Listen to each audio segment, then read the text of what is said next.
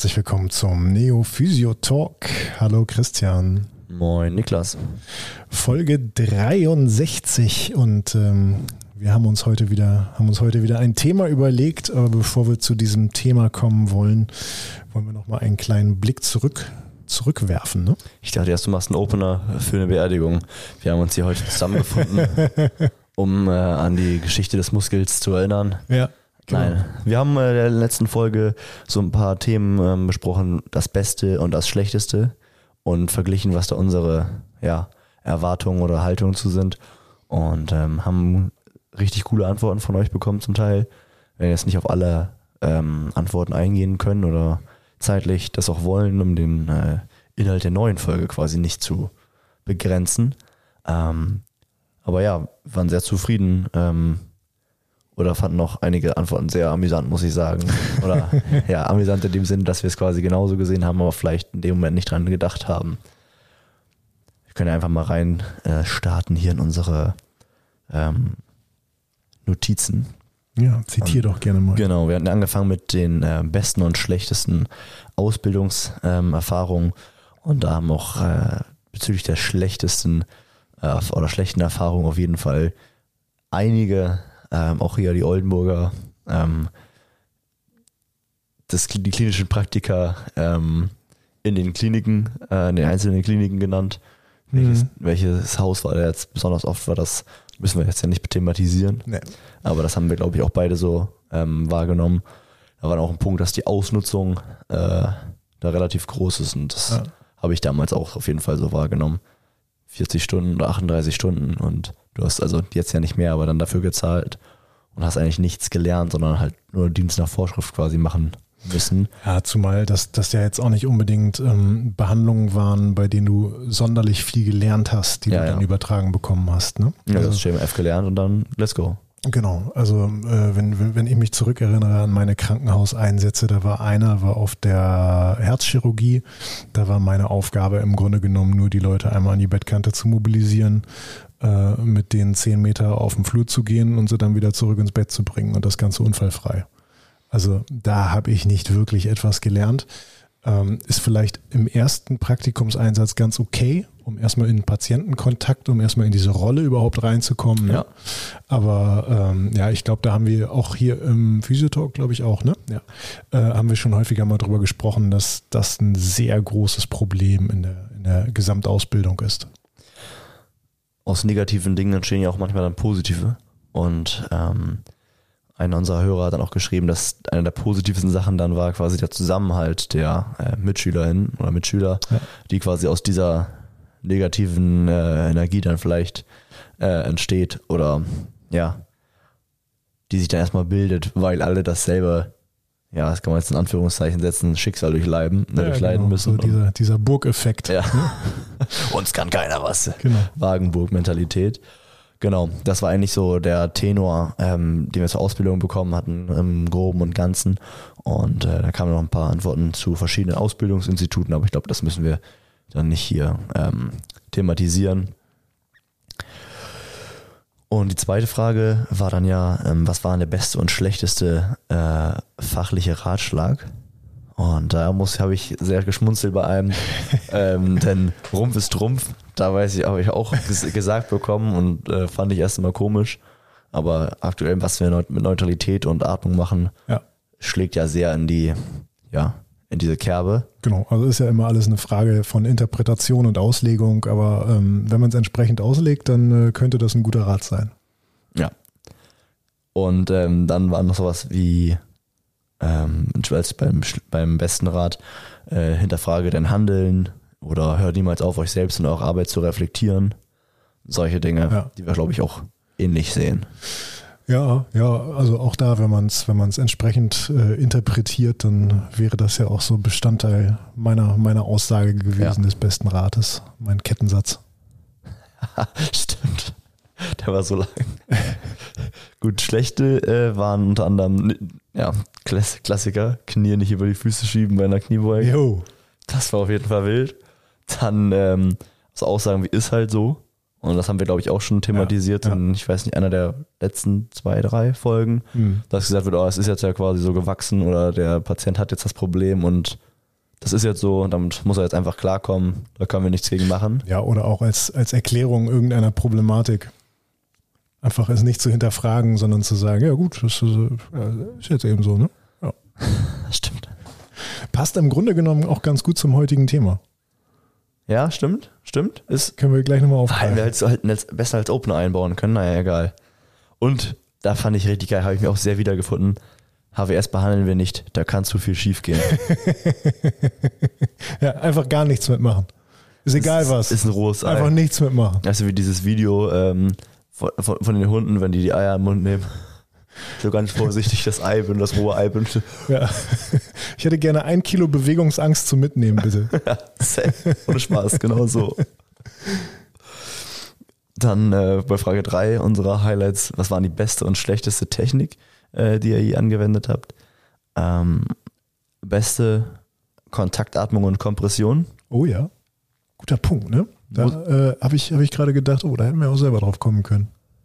Das sind halt auch ähm, irgendwie Sachen, die man früh beigebracht bekommen Ja. hat, aber irgendwie, also ich habe es nicht kontextu kontextualisiert bekommen, Ja. wie wichtig das ist oder wie gut man das halt einsetzen kann in vielerlei ähm, Punkten.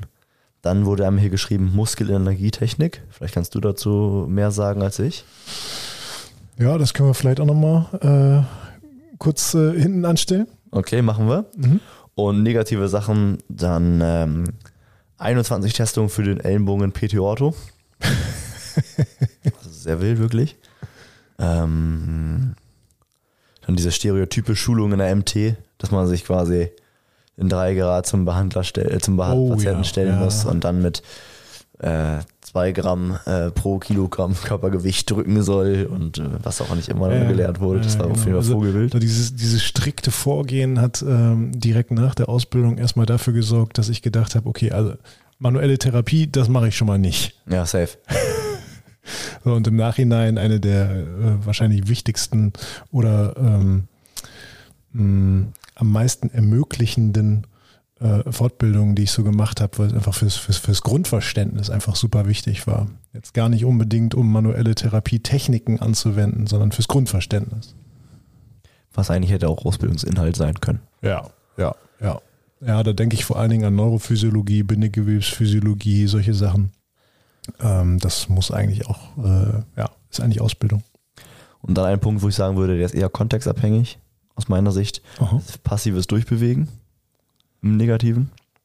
Äh, ja, kontextabhängig, aber mh, sicherlich schon so, dass es deutlich ja, häufiger eingesetzt Oh ja, wird. es wurde, es wurde überall eingesetzt. Es war, ich wollte jetzt nur sagen, wenn jetzt einer auf intensiv liegt, dann ist Ja, schon. natürlich. Genau, dann ist schon Also das, so das, das hatte ich auch gerade vor Augen, so das, das, das macht auf jeden Fall Sinn.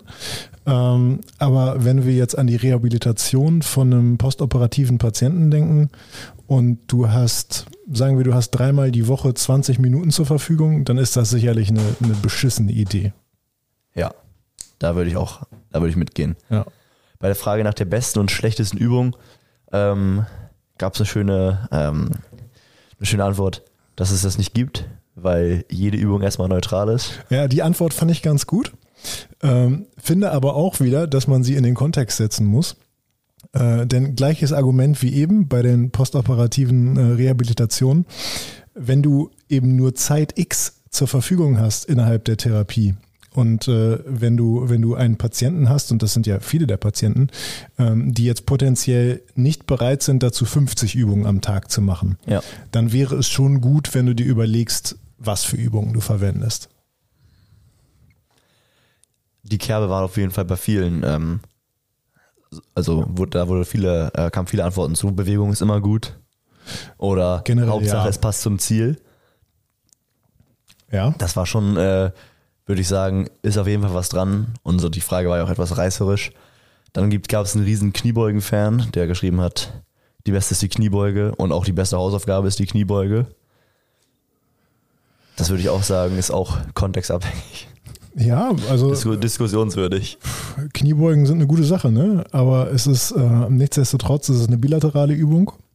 Und ähm, ja, bei Patienten mit Problematiken finde ich dann doch häufig unilaterale Geschichten besser. Ja, würde ich auch so sagen. Und vor allem kommt dann ja auch mal drauf an, ob es jetzt nur, nur eine Kniebeuge ist, die nicht beladen ist oder ob es, wo sie beladen oder wie sie beladen wird. Genau. Wenn sie unilateral beladen wird, vielleicht, dann ist nochmal was anderes.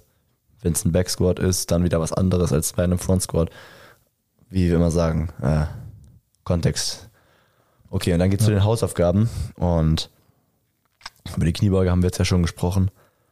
Und da war natürlich Atemtherapie und Stack erlernen. Das war, Sehr schön. ja, da habe hab, hab ich, Fantastisch. auch- habe ich mich auch sehr drüber gefreut. Und die schlechteste kam als Antwort äh, bei, bei ihm, Bewegungsmuster zu vermeiden.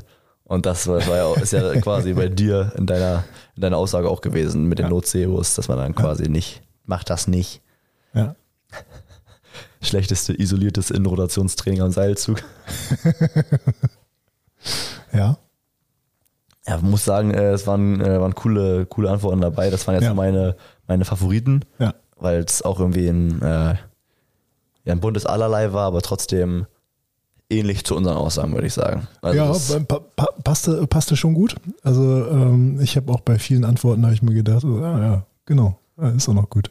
Aber hat, hat man einfach selber in dem Moment vielleicht nicht drauf geachtet. Ja, Ja. und äh, wie wir gerade schon gesagt haben, ne, ist ja immer alles die Frage, wie du was jetzt auslegst. Ne? Gut. Das haben wir Okay. abgearbeitet. Jawohl, unser heutiges Thema ähm, beschäftigt sich im Grunde genommen auch mit einem Phänomen, was man ähm, häufig bei jungen Physiotherapeuten, häufig bei Auszubildenden findet, äh, häufig bei Patienten, aber hin und wieder eben auch bei schon älteren Physiotherapeuten, die schon länger mit dabei sind. Ne? Ja, ich habe da so einen Zwicken im Muskel. Der macht mir heute wieder Probleme. Ja. Der hat in seiner eigenen Regierung heute beschlossen, heute ist kein guter Tag für mich. Genau. Heute äh, könntest du mir eine Querdehnung verpassen, bitte, damit das, ja, damit es ihm wieder gut geht. Richtig. Damit das Muskelgehirn besänftigt ist. Wir wollen nämlich heute ein bisschen über ja, diesen nicht Mythos sprechen, aber warum quasi der Muskel so allumfassend irgendwie in den Köpfen der PhysiotherapeutInnen ist und warum der Muskel vielleicht nicht immer schuld ist Ja. an muskel, muskulär äh, gezeigten Problematiken. vielleicht sogar relativ selten schuld ist. Ne? Also ähm, ich erlebe das in der Ausbildung ziemlich häufig, dass ähm, wenn ich Klassen ähm, übernehme, also jetzt nicht, wenn ich sie gerade ganz frisch habe unbedingt, aber wenn ich ein paar, paar Stunden in dieser Klasse unterrichtet habe und wir so dieses Thema noch nicht so richtig krass geschnitten haben, ne? ähm, und dann äh, stelle ich bestimmte Fragen, weil es sich vielleicht gerade so, äh, gerade so ergibt und frage dann nach einer Kausalität. Und dann kommt eben immer Muskel. Muskel, Muskel, Muskel. Und ähm, eigentlich äh, auch eine ganz, äh, ganz äh, ja, reißerische Aussage, aber äh, wobei so reißerisch ist es eigentlich nicht, aber so ganz plakativ. Ähm, ist, äh, ist dann immer meine Antwort. Der Muskel ist ein dummes Erfolgsorgan. Und der Muskel entscheidet sich nicht auf einmal eigenmächtig Probleme zu haben. Ein dummes Stück Fleisch. Ein dummes Stück Fleisch, ja. Ähm, und ähm, da, da, da fehlt es mir häufig an der, an der differenzierten Sicht von, von einigen ähm, ja, Therapeuten und Patienten, jetzt mal im weitesten Sinne gesprochen. Ja, ich würde, glaube ich, da die Schülerinnen verteidigen wollen und sagen würden, dass es wohl daran li liegen wird, dass du ja in dieses, ähm, in dieses Schwimmbecken Physiotherapie reingeworfen wirst mit Ausbildungsbeginn und dann ja, erstmal mit Anatomie bombardiert wirst Ja. und ein großer, großer Punkt des Lernens der Anatomie erstmal, zumindest war es auch bei, bei uns oder bei mir so, ähm, mit dem Auswendiglernen von Muskeln als allererstes Ja. Mal ist. Also ja, die Knochenpunkte hast du meistens schnell drauf und dann sollst du dir ohne ähm, meist, zumindest passt sogar bei uns so, ohne Verständnis von Nervenstrukturen, wo welcher Nerv langläuft, warum welcher Nerv vielleicht äh, welchen Muskel innerviert, ähm, auswendig lernen, Ursprung, Ansatz, Funktion, Innovation. Und ich sage ganz ehrlich, bis Jahr drei wurde uns nicht äh, gesagt, was für Nerven es wirklich gibt und wir hatten keine, ja, es hat nicht die, es war wirklich einfach auswendig lernen, welcher Nerv zu welchem Muskel gehört. Mhm. Und das schreibt ja dem Muskel eine riesen Bedeutung zu, Ja. dass du quasi jeden einzelnen lernst. Da möchte ich auch gar nichts gegen sagen. Aber dass du halt einfach, ja, dass die Struktur, die dem Muskel sagt, was er zu tun und zu lassen hat, einfach gar nicht beachtet wird. Mhm. Das ist, glaube ich, so ein Punkt, der irgendwie erstmal grundsätzlich problematisch ist. Und dann, wenn man dann in die Therapie geht und die ersten Behandlungen plant, dann sind wir ganz schnell im Bereich Kräftigung des eines isolierten Muskels in der Ausbildung und ganz schnell in der, im Bereich einen isolierten Muskel längs oder quer zu dehnen Mhm. warum auch immer. Aber das ist ein anderes Thema. Aber glaube ich, deswegen ist dieser, ähm, ja, dieser Muskelfokus so hoch und so groß in den Köpfen von vor allem TherapeutInnen. Ja, also ich will meinen Schülern da ja auch gar keinen gar keinen Vorwurf machen in dem Sinne, ja. Aber äh, ich find's ich find's einfach so schade. Also sicherlich liegt es auch an der, an, der, an der Struktur der Ausbildung und da haben wir auch schon häufig gesagt, ähm, das ist ja alles kein ganz einfaches Thema. Ne? Mit einer Ausbildungs- und Prüfungsverordnung ähm, aus äh, Anfang 90er Jahre, da, da ist das nun mal alles ein bisschen schwer. Ähm, aber äh, was du gerade auch schon sagtest, ich finde, Neurophysiologie sollte eigentlich so ganz grundlegend zumindest vor Muskelphysiologie kommen und eben auch vor der Anatomie der Muskulatur oder, oder zumindest irgendwie parallel. Ne? Es ist ja auch einfach dubios, wenn du dann beim Hüftgelenk bist oder ja beim Becken und die ganzen, ich weiß nicht, wie viele Muskeln das waren, die wir lernen mussten, 30 Stück oder so, bis zur nächsten Woche oder übernächsten Woche zum Test und dann keine Ahnung hast von Nerven und dann einfach dir die Nerven auswendig lernst, ohne jemals den Nerven angeguckt zu haben, weil aber auch nicht gesagt wird, guckt euch die nochmal an oder sowas. Hätte man vielleicht selber drauf kommen können. Aber ich finde, grundlegende Dinge sollten trotzdem irgendwie ein, äh, ja, ein Introduction bekommen irgendwie. Ja. Und das ist ja, es ist ja dann ähm, auch häufig so geregelt, dass die, dass die Wirbelsäule anatomisch, also jetzt auch Knöchern, äh, irgendwie ganz am Ende kommt. Mhm. Und wenn noch Zeit ist, dann sprechen wir jetzt nochmal kurz über die Wirbelsäule. Ja. Ja, scheiße, ich glaube, die ist ein bisschen wichtiger. Ähm, und über das Rückenmark wurde irgendwie vorher auch noch nicht so richtig gesprochen. Jo. Und wie so eine segmentale Verschaltung eigentlich funktioniert, das äh, kam auch irgendwie ganz wann anders und so richtig in Kontext gesetzt jetzt auch nicht unbedingt. Ne? Da sind wir wieder bei der Stereotypen äh, MT. Ein äh, Mitschüler von, meiner, von meinem Ausbildungsjahrgang, der hat äh, mir neulich geschrieben, wir haben auch uns über MT unterhalten äh, via WhatsApp. Und er meinte auch, dass seine Freundin, die im Jahrgang unter uns war, die haben auch dann MT gehabt, dass sie in MT einfach Wirbelsäule und Becken nicht mehr geschafft haben am Ende, weil sie halt irgendwie 30 Stunden halt mit Rollen, Gleiten, äh, beim Hand, bei den Handwurzelnknochen untereinander beschäftigt gewesen sind. Also jeder einzelne Knochen wie rollt der zum, an, zum anderen, wie gleitet der zum anderen, wie kann ich da meine Schrittstellungen machen und so, wo man sich so denkt, jo, wie häufig ist es, dass eine Hand kommt im Verhältnis zu einem LBH-Problem.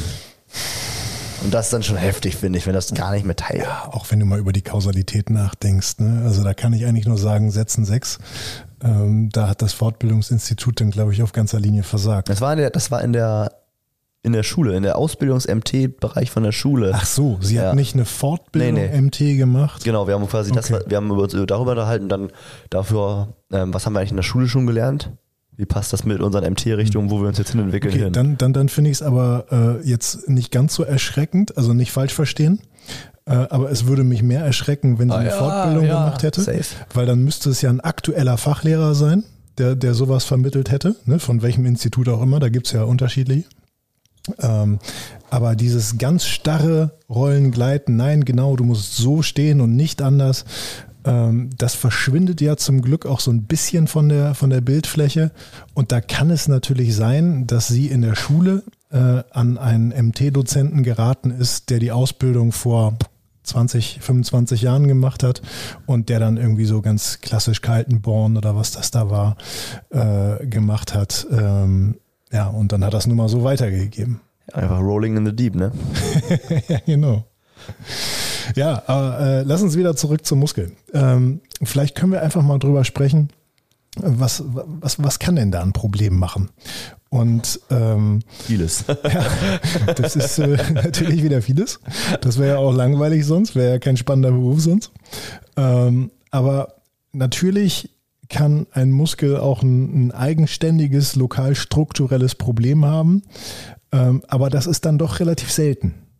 Ja, wenn du eine, wie heißt es, eine Riesenhalle äh, gemietet hast oder gekauft hast und da sind ein paar Glühbirnen, äh, die, die, du austauschen musst und du bist den ganzen Tag nur am Glühbirnen rein und rausdrehen, ja. dann oder vielleicht ein bisschen praxisnäher. Nicht jeder kauft jetzt unbedingt äh, einmal die Woche eine große Halle. Aber, Verstehe äh, die Frage. jeder von uns war vielleicht schon mal im Bastelkeller oder hat ein Regal aufgebaut. Und wenn du dann mit einem Schraubendreher irgendwie äh, 150 Schrauben reindrehst und dann wieder rausdrehst, weil du alles falsch zusammengebaut hast und dann wieder reindrehst, ähm, dann ist vielleicht verständlich, wenn dir am nächsten Tag der Unterarm wehtut. Dann hast du deine Muskulatur unsachgemäß benutzt, könnte man sagen. Überstrapaziert. Ja. Und äh, dann ist verständlich, wenn sie, wenn sie ein lokal strukturelles, eigenständiges Problem entwickelt. Dann bin ich mit dabei. Ja. Aber was man alles in, den, in, die, in die Kategorie Überlastung reinsteckt, das passt in meinen Augen auch nicht so richtig. Das ist ja auch oft irgendwie bei ähm, SportlerInnen, die dann quasi im Training einen Zug auf einer Oberschenkelmuskulatur zum Beispiel äh, haben, und wo es dann Überlastung ist und dann, ja, wir machen jetzt mal einen Tag ruhiger bei dir und dann fängt die Person wieder an zu trainieren und hat den ja. gleichen Zug wieder. Ja. ja, das war dann halt wahrscheinlich wirklich keine Überlastung, sondern hatte andere Ursachen. Ja. Und das sind ja auch häufig Situationen, da wird eine Belastung abgeliefert. Ähm, die wird äh, Tag für Tag, Woche für Woche über Jahre hinweg so abgeliefert. Da können vielleicht dann auch ähm, alle Parameter der Trainingswissenschaft passen. Ähm, und trotzdem kommt es dann auf einmal zu einer Überlastung. Ja, warum denn? Dann muss es ja noch andere Faktoren geben, die dafür verantwortlich waren. Genau, ich würde jetzt sagen, das ist der Punkt, wo wir eintauchen können in andere ja. Ursachen. Ja.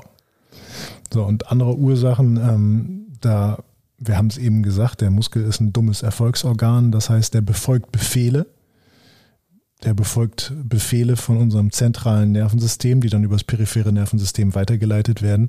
Das heißt, wenn da irgendwas, sagen wir jetzt mal ganz allgemein gesprochen, anders läuft als sonst, dann kann das natürlich schon zu einer Tonusveränderung führen. Würde ich jetzt nichts äh, gegen sagen. Richtig. Ich habe kurz überlegt, ob ich irgendwas an äh, ähm, Kritisches mal wieder entgegen, äh, entgegnen kann, aber nee, tatsächlich nicht. Ja, und vielleicht auch nicht nur eine Tonusveränderung, sondern vielleicht auch eine äh, Form von Algesie. Auf jeden Fall. Ja, und das ist ja jetzt auch alles kein Hexenwerk und das ist ja jetzt auch alles nichts Neues.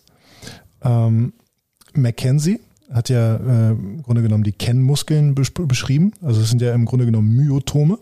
Ja. So wie Dermatome, das, das äh, kennt ja jeder.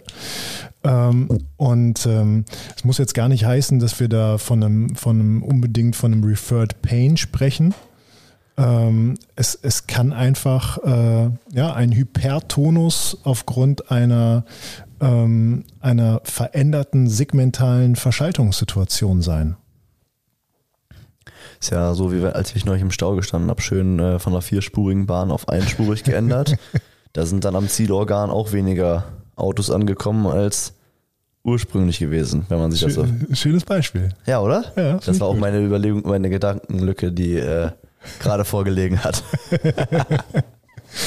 ja, also äh, wenn in irgendeinem bestimmten Segment im Rückenmark auf einmal ganz, ganz viele Autos auftauchen, ähm, dann verhält sich die Verarbeitung vielleicht auch anders und ähm, dann zeigt es sich vielleicht nicht nur da, wo es herkommt, sondern vielleicht auch woanders. Und das könnte dann unter anderem natürlich das Myotom sein. Auch aufgrund der, ich sag mal, hohen Dichte oder ähm, leichten Verfügbarkeit eines Schmerzreizes, der dann da entstehen kann. Ja.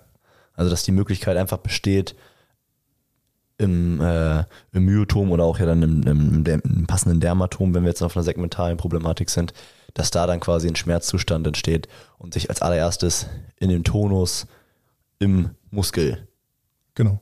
darstellt. Ja. Also ähm, als, als klassischer Schmerz als erstes ja ins Dermatom projiziert, aber gleichzeitig eben auch Tonus erhöhend aufs, aufs jeweilige Myotom. Ähm, aber auch diese, diese Schmerzzustände, die aufs Dermatom projiziert werden, werden dann ja häufig in der Interpretation dann wieder auf die darunterliegende Muskulatur bezogen, was ja eigentlich dann auch häufig gar nichts miteinander zu tun hat.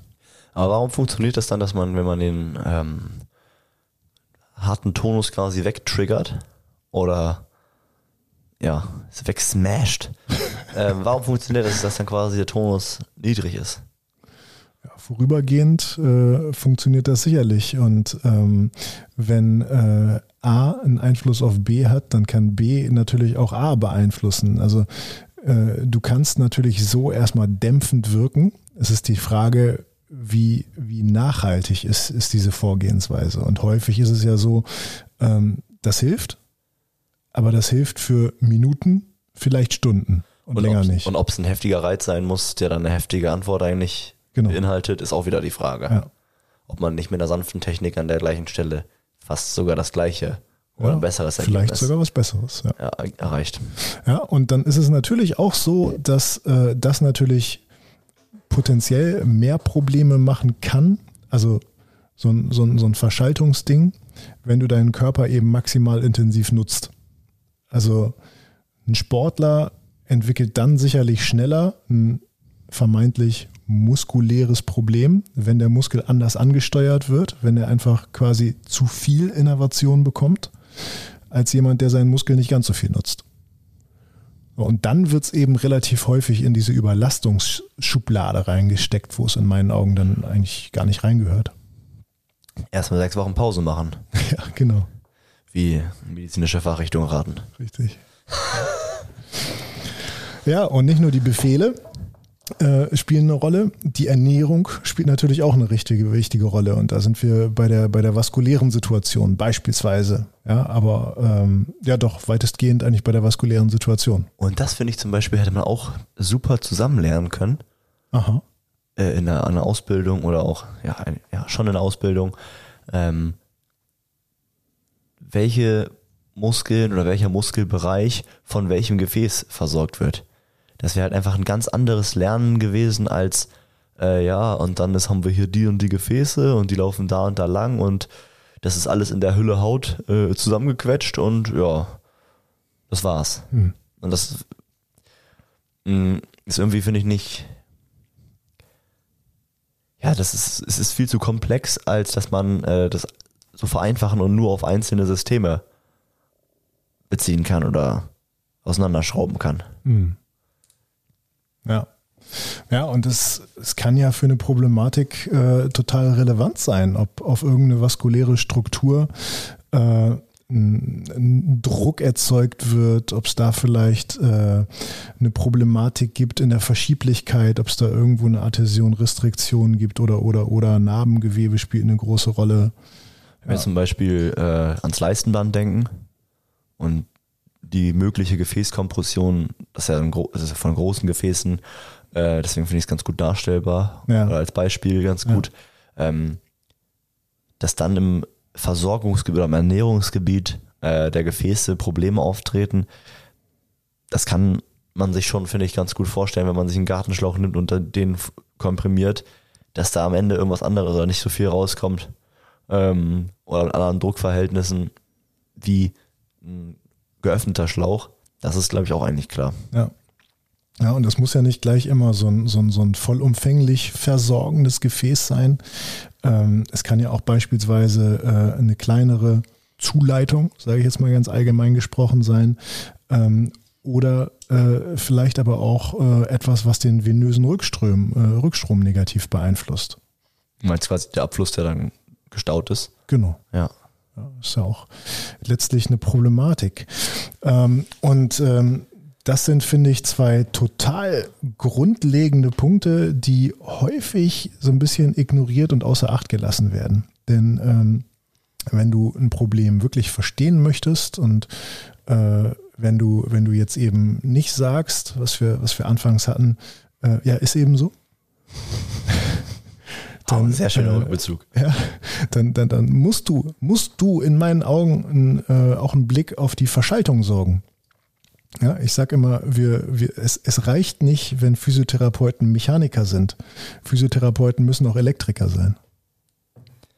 Das hat ein Neurologe, also ein Neurologiedozent in der Ausbildung auch gesagt. Echt? Wir sind alles Neurologen.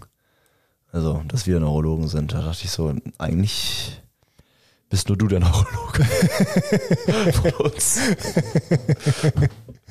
Ja, also äh, ich habe das früher auch nicht so richtig verstanden, ähm, aber auch weil es mir früher nicht so richtig einer erklärt hat.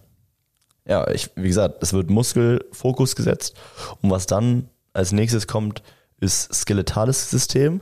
Ja. Da würde ich sagen, das ist mh, von der Bekanntheit äh, direkt danach, dass ja. Wirbelsäulenproblem ähm, ein statisches Problem auslösen kann und dann, da können wir vielleicht auch drüber sprechen, auf den, auf den Tonus äh, einwirkt. Mhm. Aber nerval und vaskulär, finde ich, sind schon sehr ja, stiefmütterlich behandelt. Ja, finde ich auch. Das ist allgemein irgendwie, ja, untersuchungsmäßig, glaube ich, kaum, kaum Teil unserer Ausbildung gewesen. Nee. Ich wüsste zumindest nicht, in welchem äh, in welchem Fach oder auch in, welcher, in welchem Umfang. Ja, Hautkolorit okay. Puls haben wir vielleicht auch mal getastet. Das war's. Hm. Vegetativ, vegetative Untersuchung glaube ich gar nicht. Kam bei mir tatsächlich in der Ausbildung ähm, auch nicht dran. Bei mir verlässt kein Schüler den Befundunterricht, ohne dass er eine vegetative Untersuchung durchführen kann und äh, auch den Sinn versteht. Not too bad, Ja. würde ich sagen. Möchtest du noch auf die Spannungszustände von Muskulatur aufgrund von Statik eingehen? Ja, das könnten wir eigentlich tun. Ähm, ich glaube, wir haben in, ähm, Ja, ich glaube auch ja, tatsächlich. in der Folge Neutralität haben wir schon so ein bisschen darüber gesprochen. Ne, wenn ihr da nochmal äh, da noch mal reinhören wollt, äh, haben wir das schon so ein bisschen äh, so ein bisschen getan und wir haben uns da darauf bezogen, ähm, dass es ja dieses Muskellängen-Spannungsverhältnis gibt. Ja, und dass, äh, dass die Muskellänge, das Muskellängenverhältnis äh, ja auch etwas zu bedeuten hat. Magst du unsere Hörer und Hörerinnen da nochmal abholen? Ja, und mich gerne. auch natürlich. Ja, also ähm, wenn wir, wenn wir uns erstmal so äh, Filamente vorstellen, dann ist es ja so, dass äh, Aktin und Myosin ineinander greift, der Muskel dadurch kontrahiert und sich also in seiner Kontraktion verkürzt. Und da möchte ich ganz klar unterscheiden. Wir sprechen jetzt nicht von verkürzenden Muskeln, denn ich glaube, da haben wir in dieser Folge auch drüber gesprochen. Da gibt es ganz interessante Studien zu. Äh, so ein Muskel, der verkürzt eigentlich nicht. Also ich dachte die, immer, deswegen kamen meine Hände nicht auf den Boden. ja. ja, also die Filamente werden nicht kürzer. Das ist äh, wissenschaftlich eigentlich ziemlich gut erwiesen. Ähm, aber so ein Muskel wird kürzer, wenn er kontrahiert und äh, wird länger, wenn die Filamente dann wieder auseinandergezogen werden, also wenn Aktin und Myosin sich wieder voneinander entfernen, kann man sagen. Ähm, und ähm, dann ist es ja auch ziemlich allgemeinläufig äh, äh, bekannt, dass in der Mittelposition der Muskel eigentlich das beste Kraftpotenzial hat. Ja. Warum? Weil Aktin und Myosin schon etwas ineinander gegriffen sind und noch das Potenzial haben, noch weiter ineinander zu greifen. Wenn Aktin und Myosin jetzt vollständig ineinander gegriffen sind und keine Strecke mehr haben, um noch mehr ineinander zu greifen, ja, dann kann ja auch nicht mehr so viel passieren, dann ist dementsprechend auch weniger Kraftpotenzial da. Genauso sieht es aber natürlich aus, wenn der Muskel sehr weit auf Länge gebracht ist, ja, also sehr weit exzentrisch ausgerichtet, könnte man sagen. Ja, damit wir mit der Terminologie nicht vollkommen durcheinander kommen, könnten wir hier von einer konzentrischen Ausrichtung und einer exzentrischen Ausrichtung sprechen. Ja, also nochmal kurz, wir befinden uns jetzt immer noch im, im kleinen Filament. Ne? Und wenn dieses Filament ganz exzentrisch ausgerichtet ist und ähm, Aktin, Myosin ganz weit voneinander weg sind und gar nicht so richtig ineinander geschoben, dann ist natürlich auch ein ganz miserables Kraft, äh, Kraftpotenzial da. Ähm, und ähm, wenn wir das Ganze jetzt mal auf den, auf den Körper und auf den ganzen Muskel ummünzen, dann kann man, finde ich, immer ganz gut äh, die ischiochorale Muskulatur als Beispiel nehmen. Denn ähm, wenn wir uns jetzt mal hinstellen und aus einem Hohlkreuz, ja, aus einem richtig starken Hohlkreuz, ähm, so einen Fingerbodenversuch starten, dann wird das scheiße sein. Das wird nicht gut klappen. Ja. Warum? Weil die Hamstrings dann eben oder die ischiochorale Muskulatur äh, dann eben schon ziemlich stark exzentrisch ausgerichtet ist. Die sind quasi, sind die schon gedehnt. Also ich kann sie gar nicht noch weiter dehnen. Und das hat nichts damit zu tun, dass die Muskulatur nicht gut gedehnt ist. Das hat etwas damit zu tun, dass sie aufgrund der, der Beckenposition eben schon sehr weit exzentrisch ausgerichtet ist. Ja, und das war im Grunde genommen auch so ein bisschen Kern unserer Neutralitätsfolge. Wenn wir jetzt den Gegenversuch starten und unser Becken aufrichten, das heißt, die ischiochorale Muskulatur aus ihrer exzentrischen Ausrichtung herausbringen und in eine ungefähre Ruhelänge, also so in die Mittelposition zwischen ganz exzentrisch und ganz konzentrisch ähm, und diesen Fingerbodenversuch nochmal starten, dann werden wir feststellen, es geht schon sehr, sehr viel besser. Und da haben wir uns nicht gestretched. Das war ja, weil du vorher die Position schon eingenommen hattest. genau. Das war quasi schon der, der Stretch. Ja. ja. Ja, und da wird eben häufig, äh, wird da immer in kräftigen, den, kräftigen, den, wird da immer gedacht, ja. Und das sind die beiden Auswahlmöglichkeiten für ein Problem. Das finde ich irgendwie schade. Es ist irgendwie doch nah dran an mobilisieren und in der Mobilität stabilisieren. Mhm. Aber irgendwo ist bei diesem Gedanken halt falsch abgebogen worden. Ja. ja. Also der, die Grund, Fahrtrichtung ist ja korrekt, würde ich sagen. Und dann irgendwann wird ein Abzweig genommen, wo es dann zu einfach gemacht wird. Ähm, und zu einfach machen ist immer schlecht. Ja. Ja, und im Grunde genommen, ja, klar, geht es da auch um Kräftigen. Ne? Aber es geht eben auch ganz, ganz viel um Koordination und um Bewegungsprogrammierung, könnte man sagen. Also auch wieder um Neurologie ein bisschen. Ja, Programmieren muss ich sagen, da bin ich aber eher raus. Da ich mal ein halbes Jahr in der, in der Schule, da habe ich direkt gesagt, nee, danke, wähle ich ab, tschüss. Ja. Kon kon konnte ich mal. Als ich zehn war, dann habe ich mich nochmal damit, äh, habe ich mich nochmal damit beschäftigt, als ich zwölf war und dann hatte mich der technische Fortschritt überholt. Dann habe ich nichts mehr verstanden. Ohne Scheiß jetzt. Also, äh, das geht ja alles so schnell. Hast du dieses Gerät da vorne auch programmiert eigentlich? Äh, nee, so alt bin ich noch nicht. Steht so ein, äh, so, ein, äh, so ein altes Küchenradio. Ähm, nee, das, äh, das nicht. Ah, gut, perfekt. Gut, ich würde sagen, ist, äh, was Muskel angeht, erstmal unser Wort zum Sonntag tatsächlich. Ja, ich glaube, der Standpunkt ist geklärt. Der Standpunkt ist erstmal wieder geklärt. Ja. Wird bestimmt noch wieder Thema werden im, äh, im Physiotalk. Mit Sicherheit. Ähm, was ich noch loswerden wollte, ähm, sind nochmal die ähm, Rezensionen bei Spotify, die wir bekommen haben. Hat uns sehr gefreut. Ähm, und wir möchten auf weitere äh, hinweisen und würden uns über weitere freuen. Das wäre immer schön. Und das hilft uns auf jeden Fall sehr, ähm, auch in äh, Zukunft den Podcast äh, so weiterzumachen. Ja. Und auch gerne nochmal der Verweis auf Steady. Ähm, wer ein kleines Dankeschön dalassen möchte in Form eines Abonnements, ist dazu sehr herzlich eingeladen.